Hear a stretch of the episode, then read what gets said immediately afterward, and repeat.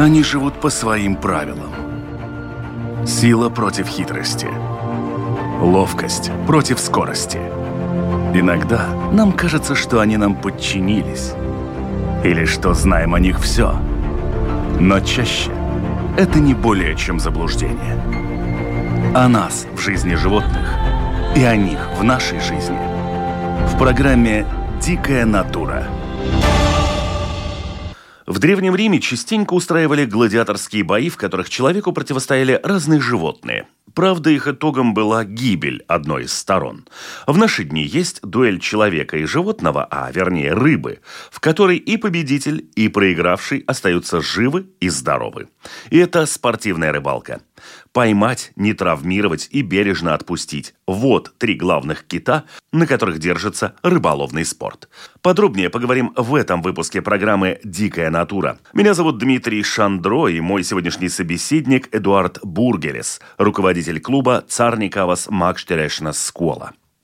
Эдуард, приветствую. Добрый день. Итак, первое, с чем хотелось бы разобраться, это что вообще такое спортивная рыбалка? Ведь такая дисциплина существует. Ну, спортивная рыбалка – это объемное значение. В нее входит очень много разных направлений. Практически все известные направления, то есть спиннинг, поплавок, э, фидерная, карповая, э, ловля на муху, так же самое и океанская рыбалка, это все э, имеет одно определение спортивная рыбалка. То есть по ним проводятся чемпионаты мира, по ним проводятся большие кубковые командные турниры, даже есть двоеборье, поэтому это как бы, если брать ну, по аналогии с любым другим спортом, то это такой же, такой же спорт с такими же разными дисциплинами, вплоть до того, что есть даже такие неофициальные Олимпийские игры по спортивной рыбалке. Ну, то есть нет такого, что я рыболов-спортсмен, который сегодня занимается фидерным ловом, как вы сказали, завтра поехал на поплавок, послезавтра пошел спиннингом помахал? Ну, я таких универсалов знаю, и это не редкость в спортивной рыбалке. Чаще всего это пересекающиеся виды спорта, такие как, допустим, вот э, поплавок и фидер. Очень часто спортсмены, выступающие на чемпионате мира в, в поплавке, потом очень часто переходят или параллельно выступают еще и в фидерной дисциплине. Так же самое, как и карповики. Они Сейчас вот появилась новая дисциплина в э, ФИПС, э, это Международная федерация рыболовного спорта. Сейчас появилась дисциплина как бы новая для спорта. Это метод фидер, да, это как бы симбиоз между карповой рыбалкой и фидерной рыбалкой, что-то посередине. Снасти такие, как фидерной рыбалки, методики, техники используются как в карповой рыбалке. И вот многие спортсмены, которые были карпятниками такими упертыми, они, как правило, достаточно скажем так, консервативные ребята, но даже сейчас вот на чемпионатах мира уже про, про, прошли два чемпионата мира, и там мы видим, что во многих командах выступают э, спортсмены, которые раньше выступали в карповом виде спорта. Так же самое перекрещиваются и спиннинговые, допустим, дисциплины.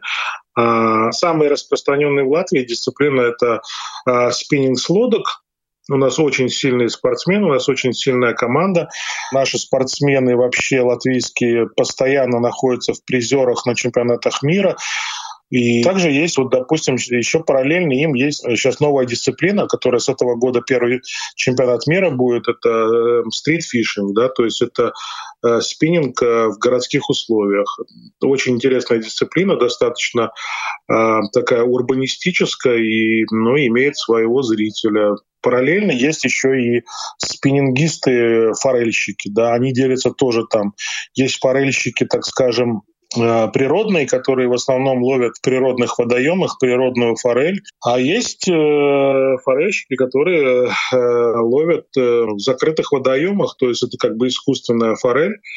Да, и вот наша команда в этом году участвовала в первом чемпионате мира в Италии по ловле форели спиннингом и заняла очень высокое второе место. Это очень сильное достижение. То есть как бы проиграли только итальянцам, хозяевам, да, то есть, э, ну, это очень такая перспективная дисциплина, которая набирает обороты, плюс у них очень сильные коммерческие турниры в, в Европе. Так что очень много дисциплин, очень много турниров, очень сильные спортсмены, и все происходит достаточно не прозаично, то есть они это не просто люди собрались и поехали, давай половим там в Италии или где-то там, по плавкам или фидерам. Это люди готовятся, тренируются, они этим живут. То есть это нормальный спорт, так же, как и любой другой, со своими, со своими тараканами и со своими возможностями. Но вот к тараканам мы еще вернемся чуть позже. А как люди вообще становятся спортсменами? Если мы возьмем какие-то любые классические дисциплины, которые, ну, не знаю, бег, кто-то говорит, что я вот отдал ребенка или сам пошел для того, чтобы заниматься там для себя, для здоровья. Кто-то начинает работать на результат. И, как правило, это ну, очень разный подход. Вот э, как становится спортсменом в рыбалке? Здесь я думаю, что больших отличий-то нету. Ну, просто в, э, в, в рыбалке очень маленький, конечно, процент такой, что там вот папа привел ребенка на какой-нибудь турнир и с такой с заточкой, что вот я хочу, чтобы он там занимался вот рыбалкой, чтобы он там не занимался глупостями и так далее. Ну, как обычно делают, отдают детей э, куда-то в спортивные секции, да, другие. Здесь скорее выходит это все из образа жизни, допустим, того же самого родителя, может быть, но большая часть все-таки приходит уже в достаточно осознанном возрасте, то есть это уже больше 20 лет, когда, то есть в, в определенных случаях, когда у парня действительно есть какой-то там или у девушки определенный талант именно в спортивной какой-то рыболовной дисциплине, и это видят заинтересованные лица, конечно, таких людей стараются подтягивать то ли в команду, то ли в клуб, и начинает где-то его, так скажем, заводить в спорт через разные такие местечковые соревнования. Ну и дальше по, по спирали наверх уже какие-то более такие коммерческие турниры, где конкуренция повыше, и потом уже переходит уже ну, достаточно не банальный чемпионат Латвии, и уже там пытаются это делать. Ну, мы как клуб, допустим, наша Царникова Смак школа, мы э, примерно преследуем такие же цели, как э, вовлекать людей в спортивную рыбалку, но не с прицелом на то, чтобы из них делать там профессиональных спортсменов, а больше так, что давать людям знания, приобщать к, к спортивному рыболовству. И мы для этого создали аматор-лигу, а-лига называется, э, в которую мы приглашаем э, любителей, которые только, вот, э, скажем так, воскресные рыбаки или те, кто с рыбалкой на «ты», но боятся выходить куда-то в публичную плоскость, именно соревновательную, для них мы создали вот целую такую организацию. Она уже у нас два года, этот второй год у нас уже завершился тоже. И через нее это как бы такой трамплинчик для, для тех, кто хочет связать свою жизнь со спортивной рыбалкой, но не знает, как к ней подойти. И наш этот турнир, он состоит из полноценных трех этапов котором все по-настоящему, все по-взрослому, то есть э, спортивные, э, спортивные правила, э, спортивные условия, то есть все как в большом спорте. Но мы делаем некоторые снисхождения, чтобы люди особо не пугались, и подсказываем, где можно взять нормальное оборудование, где там удочки, где там э, закупать оптом живой компонент для того, чтобы тебе это не сильно било по карману, да, и где можно закупать прикормки. То есть, ну, делаем такое сопровождение, наставляем людей на, как говорится, на путь истины, да. А дальше это уже их, их выбор. Не могу, конечно, сравнить, что это именно похоже на обычный спорт, но что-то в этом есть. А можно ли просто вот успешная была у меня рыбалка, сидели мы компанией, остались какие-то черви, взяли удочки и пошли на соревнования. Каковы шансы, что человек вообще себя как-то сможет проявить на фоне вот этих вот всех с брендами, с площадками? Я вам скажу так, что все вот эти вот э, хорошие вещи, дорогие, это просто упрощает вашу жизнь. Но если вы не умеете ловить, то вам они точно не помогут. Да? Поэтому я могу сказать так, что вот э, пример из жизни. Э, мой партнер по... Э, мы оба учредители нашего клуба, Янис Муцинч он, допустим, три года подряд становился чемпионом нашего кубка, который мы организуем каждый год. Причем он выигрывал каждый год в более сложных и в более э, таких конкурентоспособных обстоятельствах. Да? Причем приезжали э, спортсмены из нашей топ-10 да, и входящие в латвийскую э, сборную, да, которая постоянно ездит на, и выступает на соревнованиях. И он всех их уделал, сидя на простом норфиновском кресле, э, с простыми ларус удочками, которые там, ну, стоят, там, не знаю, 10 или 20 процентов от стоимости удочки каждого спортсмена. Да, то есть и в этом плане он полностью всех просто переиграл.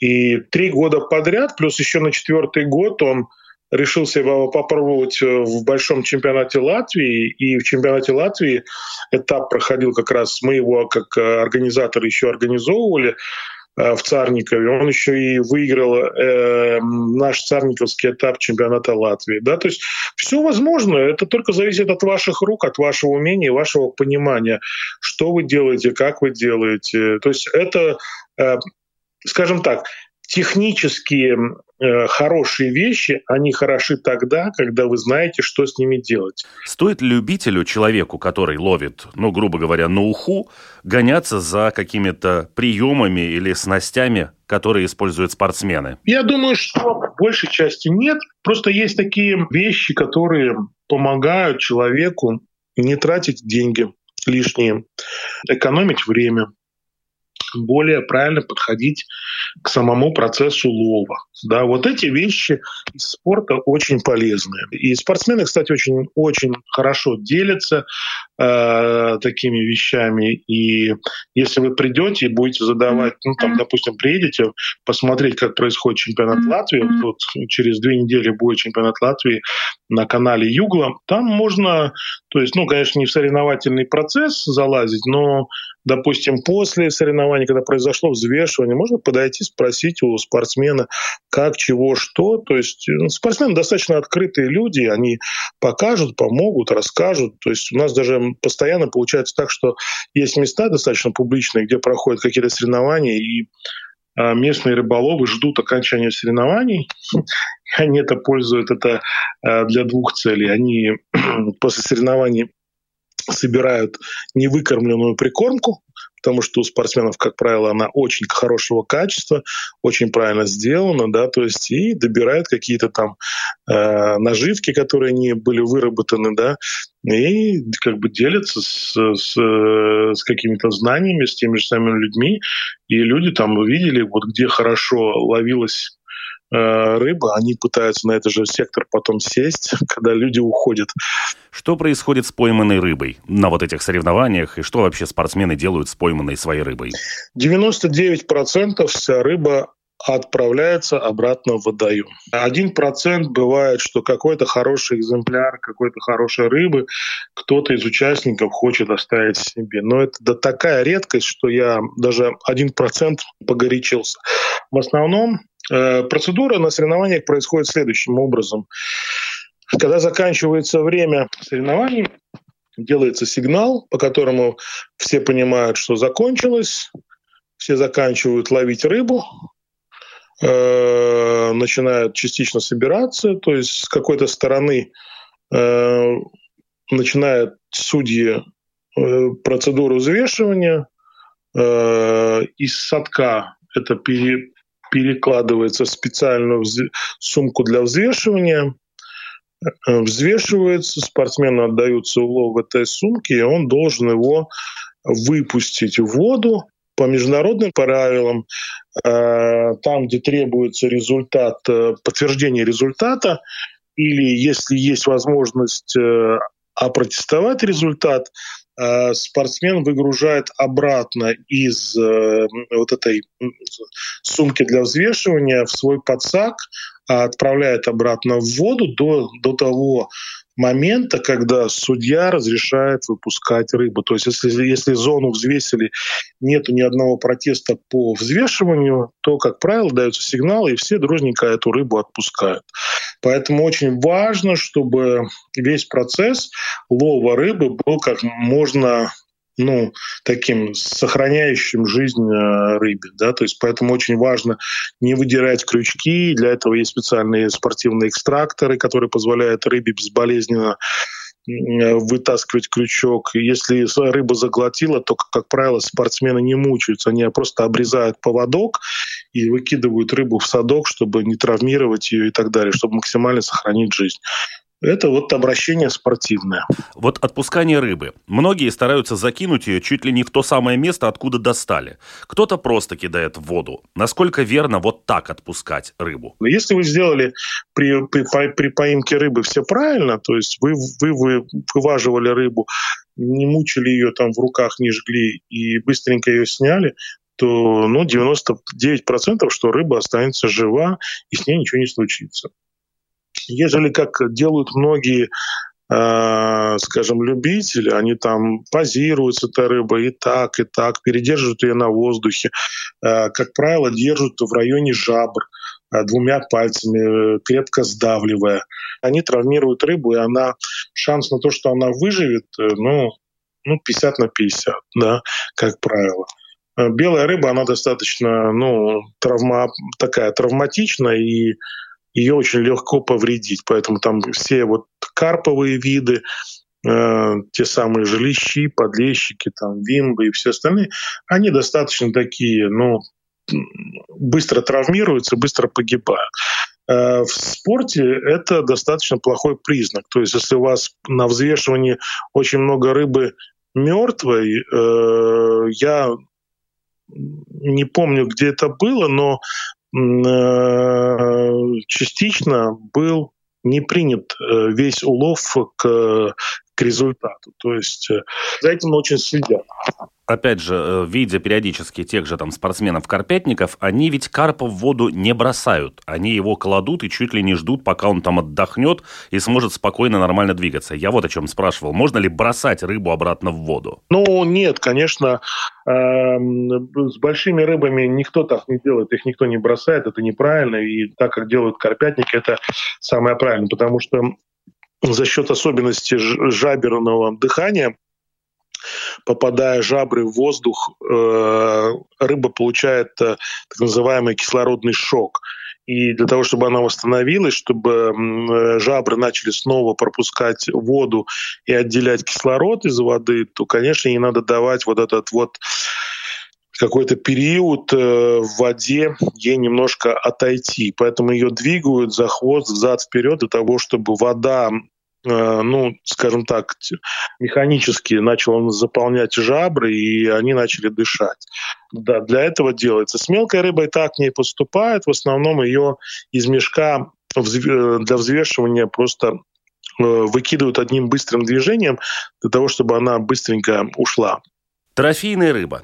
Почему одни ловят гигантов, а другие только мечтают, но не имеют такого успеха? Причем они могут даже сидеть рядом. Ну, это такой, знаете, больше философский вопрос, потому что, вы же знаете, есть цель, да, и я к ней иду. Если я поставил себе цель и делаю для этого все, то трофей не заставит себя долго ждать. Это определенно. Ежели вы просто хотите на удачу поймать трофеи, то шансы очень маленькие, это честно скажу. Потому что если брать, там, допустим, ту же самую аналогию карповой рыбалки, то могу вам сказать так, что там люди, которые целенаправленно едут за трофеем, а трофей в карповой рыбалке это, ну, сейчас уже, наверное, 15 плюс килограммов за одну особь, потому что недавно уже поймали карпа весом более 40 килограмм. И для того, чтобы поймать такого карпа, нужно потратить очень много времени. Да? То есть есть специальные техники, как кормить, сколько кормить, где кормить. И, грубо говоря, ну, простым языком рыбацким это называется высидеть карпа или высидеть трофеи. Так же самое высиживают и леща.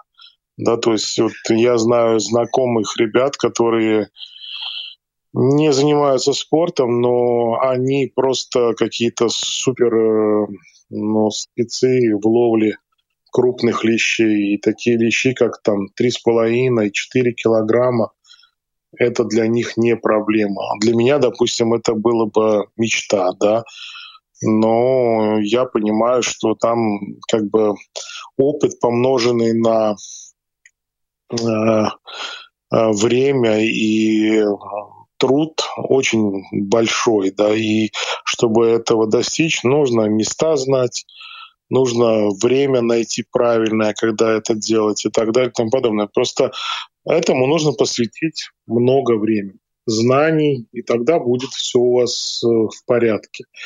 Я думаю, что это, наверное, сравнимо как с любым достижением какого-либо результата. Ну, грубо говоря, от банального там кому-то накачать мышцы, кому-то похудеть, то для этого нужно просто иметь четкий план и работать. Другого я не вижу в основном в рыбалке. Есть такое мнение, убеждение, что вот эти самые трофейные рыбы – это профессора водоемов, которые перевидали в жизни рыбаков всевозможных. И чем эта рыба крупнее, это касается и карпов, и самов, и других вот таких вот, э, в общем-то, мощных обитателей водоемов. И поймать его на обум практически невозможно, потому что он все это уже в жизни видел. Крупная рыба – это опытная, и она редко попадается, потому что она достаточно опытная и умная. Да? Ну, к примеру, окунь, который весит 2 килограмма, если я не ошибаюсь, это порядка возраст, э, человеческий возраст 35-40 лет, по-моему, так было. То есть, э, а двухкилограммовых окуней вы же, наверное, немногих людей знаете, кто таких ловил. Ну, в общем, да. В смысле нет. Но я, я знаю людей, которые ловили двухкилограммовых окуней, и я их видел. У меня, правда, больше кило 400 я сам не ловил никогда, но, то есть, если мы так берем человеческий отрезок жизни, то если кило, полтора килограмма окунь, это, ну, возраст 30-летнего человека, да, то есть за 30 лет можно накопить э, какой-то жизненный опыт, чтобы не попасться по глупости, да. То есть, если тебя уж поймали, значит, тебя чем-то смогли соблазнить таким, на что ты не смог просто отказаться. Ну, скорее, наверное, так. Вот просто я слышал утверждение от спортсменов, и не один раз, что очень крупная вот эта самая трофейная рыба, она боится снастей и лесок. Ну, не то чтобы прям боится, но если она поймет, что это снасти, она не подойдет. Возможно, в этом есть э, правда. Я не берусь утверждать, что так на самом деле есть, чего она больше боится, я не могу сказать, но там по поведению того же, той же щуки, допустим, или того же крупного сама, это все-таки особи, которые ведут э, одиночную жизнь, и они контролируют определенный ареал на своего обитания. И, естественно, ну, ну, если по аналогии проводить с человеком, то есть если вы живете в комнате, то вы знаете каждую трещинку на каждом углу ваших обоев там, и так далее и тому подобное и любое что-то, попадающее в вашу зону обитания извне, конечно, вас настораживает и отпугивает. Я думаю, что это нормально, это естественно. Другой вопрос, как все-таки же попадаются вот эти крупные щуки. Вот, допустим, там наши ребята спиннингисты с лодок, да, вот я там смотрю их частные каналы на Фейсбуке, где они выставляют прекрасные видео, там, конечно, они экипированы, у них специальное оборудование, там дорогущие э, эхолоты, которые показывают как телевизор, да, то есть что находится на дне, и можно находить рыбу с помощью тех, технических каких-то вещей, и естественным раздражителем выступает приманка, и они знают, как эту приманку заставить ее раздражиться и напасть на приманку, и они это делают с успехом. Поэтому ну, видимо, просто нужен какой-то правильный подход. Или все-таки, знаете, как этот, э, как э, многие животные, когда атакуют э, свою добычу, они ее перед этим как бы ну, усыпляет ее бдительность, да, наверное, это каким-то таким образом, наверное, должно действовать. И тогда эта крупная трофейная щука ну, атакует вашу приманку, и вы ее вываживаете на, на, наружу, да, и фотографируете, снимаете, целуете и отпускаете. Так это, наверное, работает. Когда говорят о спорте, очень часто всплывает тема заработков спортсменов. Вот рыбалкой можно заработать миллион? В Латвии нет. А в принципе? А вообще, ну, в Европе, допустим, ведущие спортсмены, которые известны своими результатами, ну, такие как, ну, самый такой, наверное, распиаренный в Европе, это Стив Рингер, а, это Рингерс Фишинг, да, то есть команда, это два брата, а, они являются во-первых, очень успешными английскими спортсменами рыболовами, плюс они являются, так скажем, а, лицами определенных брендов и марок, плюс у них есть свои э, торговые марки, которые они разрабатывают и успешно продают, э, они зарабатывают достаточно хорошие деньги. Э, к примеру, про заработки, вам стоит обратиться к, допустим, к американскому опыту. Если я правильно помню, то рекламный рынок э, соревнований в, в Америке, у них существует такой аналог э, типа как NBA, NHL, э, у них такой есть аналог э, в спортивной рыбалке – в основном это басовая рыбалка. Окуней, да? Окуней, да, больших, да, и это очень их а, с, с очень хорошей медийной поддержкой. У них на каждой, на каждой лодке стоит онлайн-камера, у каждого спортсмена прикреплена камера. Все происходит в онлайне, это трансляции на телевидении, э, на, в кабельном телевидении с оплатой, ну, с абонементной платой, там, с рекламными блоками, которые стоят бешеных денег, да, и там этот рынок оценивался, я смотрел в прошлом году, по-моему, больше миллиарда долларов. Да? Ну, представляете, то есть и там спонсорские команды, где контракты люди подписывают, э, причем там суммы тоже ведущие спортсмен, спортсмены, команды получают миллионы долларов в, в год плюс полностью спортивная экипировка вся за счет спонсора и так далее и тому подобное. Поэтому Э, там где-то, где умеют на этом зарабатывать, там на этом делают хорошие деньги. У Латвии, к сожалению, во-первых, очень маленький рынок, и у нас э, люди не понимают, что спорт, именно рыболовный спорт, у, него есть э, в определенном смысле маркетинговый потенциал, рекламный потенциал и так далее и тому подобное. Вот те, кто у нас в Латвии шагнули дальше всех, это я думаю, что все-таки спиннингисты, лодочники, у них это наиболее развито, но там тоже никто не зарабатывает, там по большому счету просто немножко в другой подход, там просто больше спонсорских команд, которые именно есть в индустрии, да, то есть те, кто занимается поставкой какого-то либо оборудования лодочного, либо экипировки спортивной рыболовецкой, и они, как правило, поддерживают свои команды, и, и на этом ну, так и все и организуется. А по большому счету у нас даже не один большой ритейлер, который есть в Латвии, кто занимается спортивным рыболовным оборудованием, ну, не вкладывает деньги в спорт даже с точки зрения организации каких-то соревнований. Да, то есть сам турнир организовать в Латвии достаточно большая проблема. Все это происходит на каких-то э, инициативных началах, да, то есть э, у нас это очень тяжело все происходит.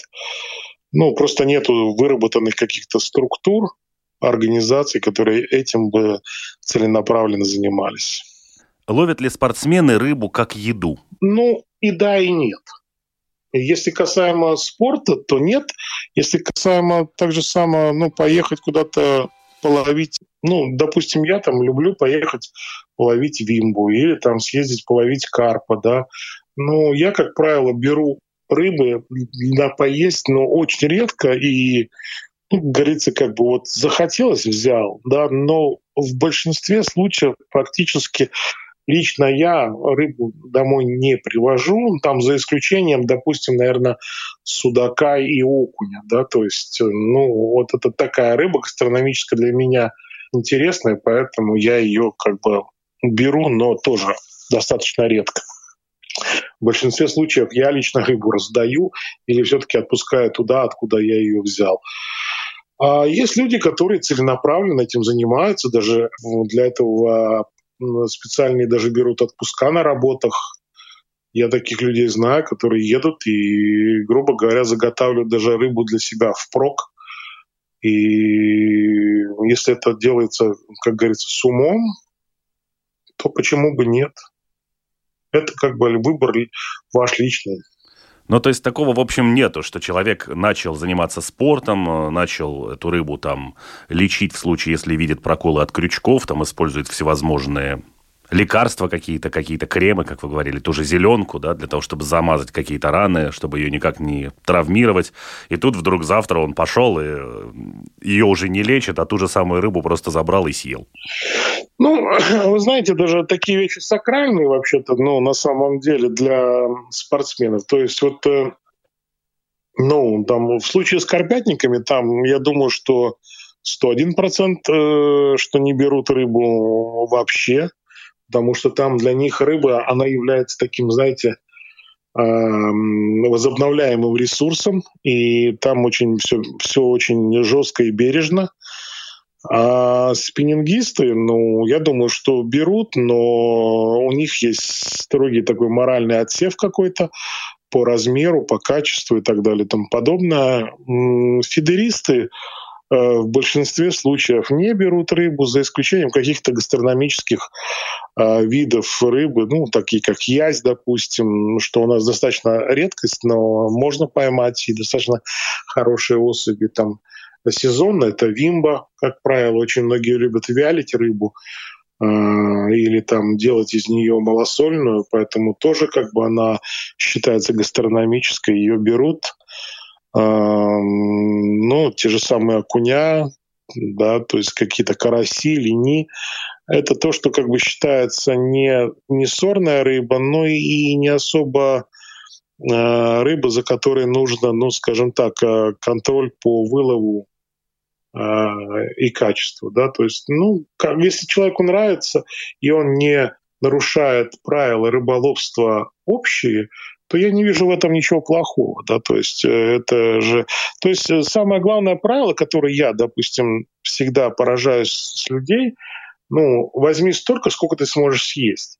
А очень многие берут больше, чем они могут употребить, а потом это происходит, что отдают кому-то, нагружая людей, э, или потом просто выкидывают. И вот это, конечно, с моей точки зрения некрасиво и нехорошо. Если тебя природа э, как бы с тобой поделилась, ну, возьми столько, сколько тебе надо. Все равно на всю жизнь не запасешься, а рыбу надо, как правило, есть свежую. Замороженная рыба – это уже не рыба, грубо говоря. Ну, во всяком случае, для меня. Ну и, наверное, самое последнее. Э, я недавно был, в общем-то, свидетелем диалога, в котором э, один человек говорил другому человеку, что, мол, все вот эти вот э, экстракторы, дипы и прочее, прочее, прочее, эти все танцы с бубнами, они, в общем-то, бессмысленны, потому что если рыба есть не хочет, то и есть она не будет. Ну, знаете, я бы сказал так, что любая вещь, которая используется на рыбалке, она должна быть по месту. Ну, то бишь, если вы хотите чем-то удивить водоем и привлечь рыбу, то можно использовать дип. Да, то есть э, там аром, ароматизаторы и, и другие наполнители, которые могут каким-то образом э, э, рыбу возбудить. Рыба-то есть. Вопрос в том, что э, нужно понять, что она хочет в этот момент. Да? А может быть, у нее сейчас э, какой-то ну, период, когда она ее там много, но рот она не открывает. Действительно такое бывает. Просто нужна выдержка и понимание, что нужно сделать для того, чтобы она начала есть. Ну, как правило, опыт показывает, что, э, наверное, есть доля правды в том, что вы слышали, что если рыба не ест, то ее заставить нечем. Просто в таких случаях есть одно железное правило. Нужно дождаться этого момента, когда она начнет есть. И вот бывают периоды, это очень часто, и многие могут подтвердить мои слова, ты можешь целый день отсидеть, вообще поклевки не увидишь. Можешь туда загрузить, не знаю, два ведра прикормки, у тебя даже ничего не пошевелится. И тут в один прекрасный момент за полчаса или там за час условный, ты поймаешь рыбы столько, сколько ты не поймал бы никогда бы в другой день. Просто вот открывается вот этот момент, включается этот жор, и все, что тебе нужно, это просто дождаться этого момента. И тогда это работает. Я не могу это объяснить каким-то образом. То есть многие там очень такие умные и опытные товарищи говорят, что вот, вот рыба просто у нее есть определенные моменты, когда она ест, а когда она просто не ест, да. Но я всегда над этим удивлялся и всегда как бы потешался тем сравнением, что ну а как быть тогда, когда ты приходишь и весь день безостановочно ловишь, аж до того, что у тебя руки начинают болеть. Я говорю, что это день, когда она весь день ест, да, то есть, ну, то есть это какие-то такие вещи, которые, я думаю, что никто, особенно не понимает. Просто в моем случае я не пытаюсь даже этого понять, просто я знаю, что можно дождаться вот этого момента, когда она все-таки начнет брать. Да, возможно, на этого не хватит светового дня. И правильный подход дает всегда э, в рыбалке результат. Это я точно могу знать. А все остальное это уже, как говорится, ну, очень трудноизмеримые факторы. Ну, как вот э, спортсмену говорят, завтра соревнуемся с 8 утра там, до 2 часов дня.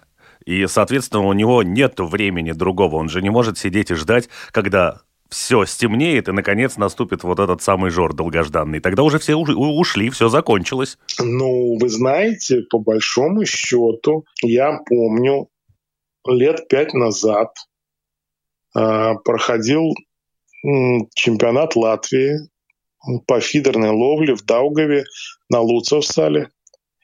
И из там 40 плюс участников с рыбой было три человека, которые поделили между собой первое, второе, третье место.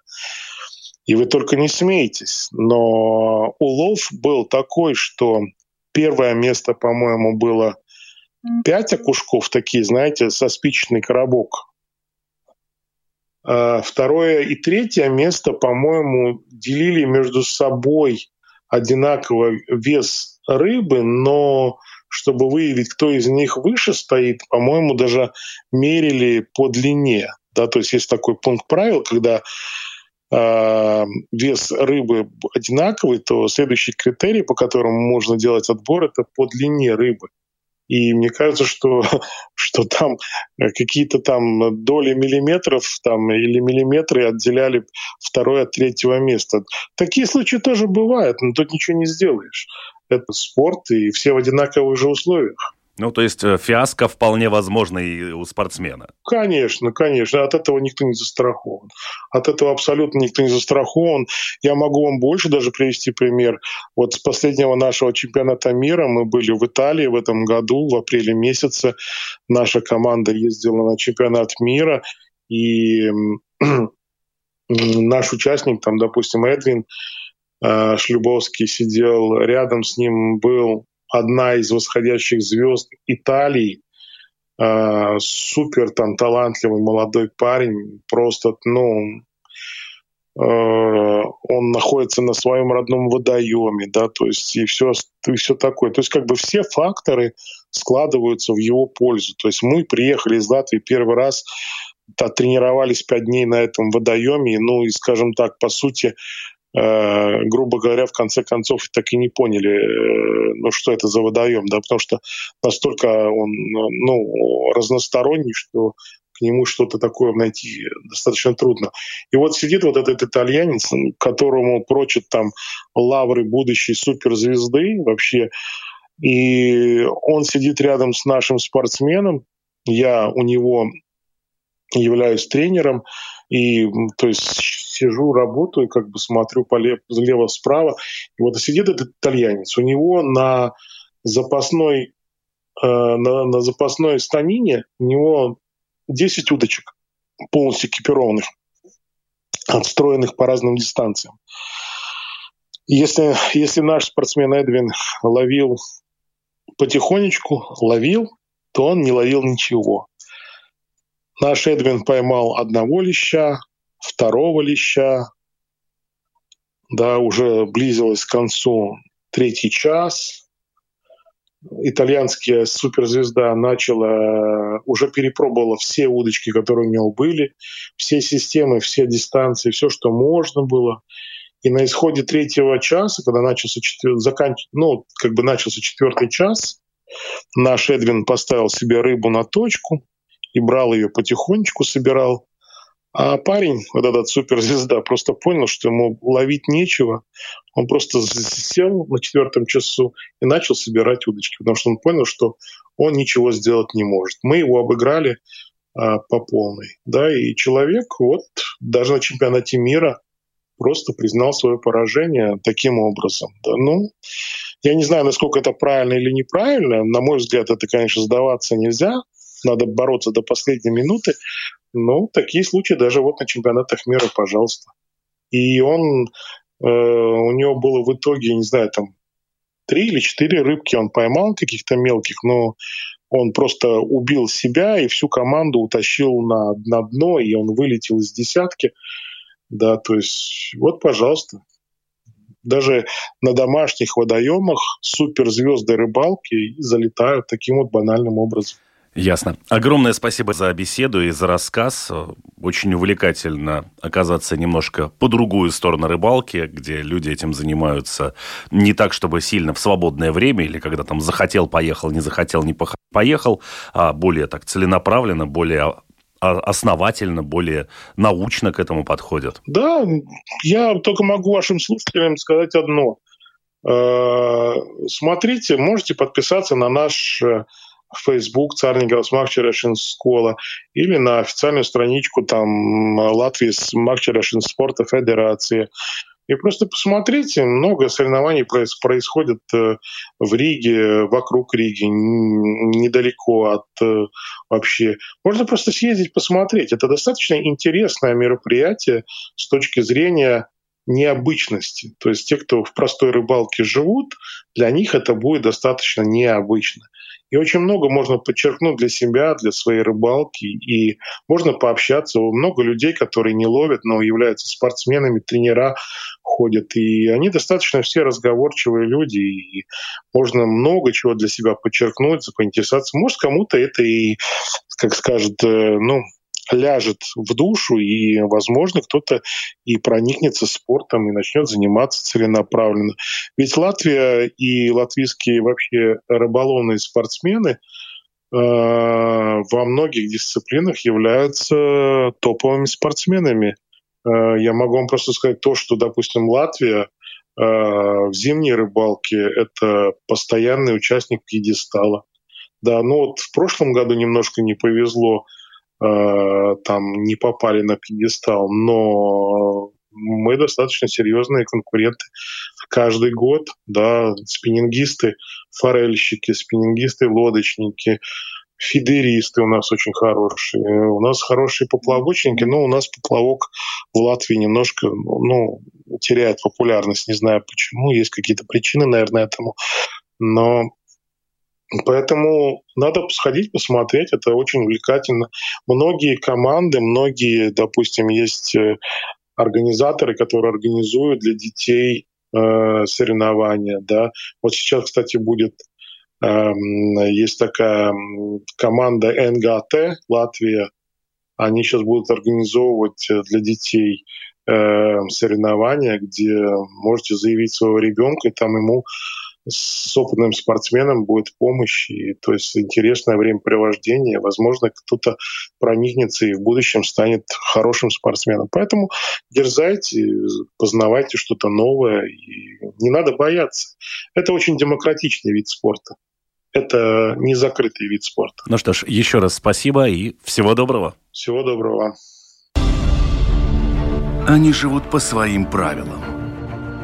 Сила против хитрости – Ловкость против скорости. Иногда нам кажется, что они нам подчинились. Или что знаем о них все. Но чаще это не более чем заблуждение. О нас в жизни животных и о них в нашей жизни. В программе «Дикая натура»